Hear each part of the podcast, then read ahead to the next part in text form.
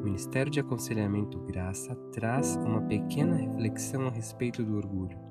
Este mal pode deixá-lo doente física e espiritualmente, mas em Cristo temos a verdadeira esperança e a Bíblia tem todas as respostas. Stuart Scott diz que a humildade é a única virtude que nos capacitará a ser tudo aquilo que Cristo deseja que sejamos.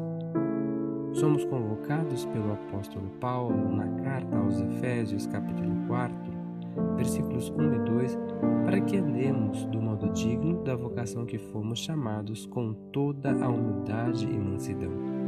O orgulho é o antônimo da humildade Estudiosos da Bíblia afirmam que este é um tipo de pecado que pode causar grandes impactos na caminhada cristã, pois ele nos influencia a tal ponto que nos faz desejar a própria glória de Deus.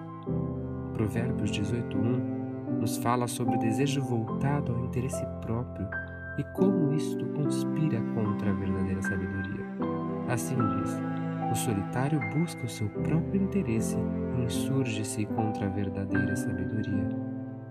O orgulho cega o homem a respeito da perspectiva de quem é Deus e do seu caráter, e então passamos a duvidar do amor divino. Provérbios 3,12 nos adverte: Tende cuidado, irmãos, jamais aconteça ao ver em qualquer de vós perverso coração de incredulidade que vos afaste do Deus vivo. Provérbios 3,5 diz: Confia no Senhor de todo o teu coração e não te estribes no teu próprio entendimento. A autoconfiança é perigosa.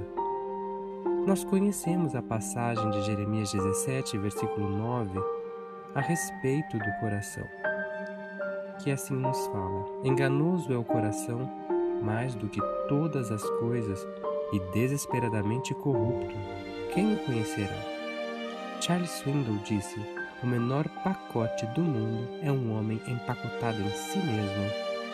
Provérbios 26, 12 nos adverte: Tens visto a um homem que é sábio a seus próprios olhos?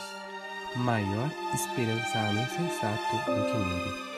O orgulho remove o prazer e a alegria da vida com Cristo, escraviza pessoas e impede o desenvolvimento de relacionamentos, pedidos de perdão e a continuidade da caminhada cristã. Precisamos nos submeter a Deus, admitindo que Ele é santo e perfeito e devemos nos humilhar perante Ele.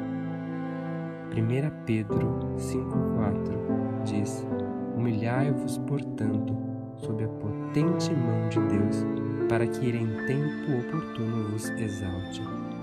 Que Deus vos abençoe.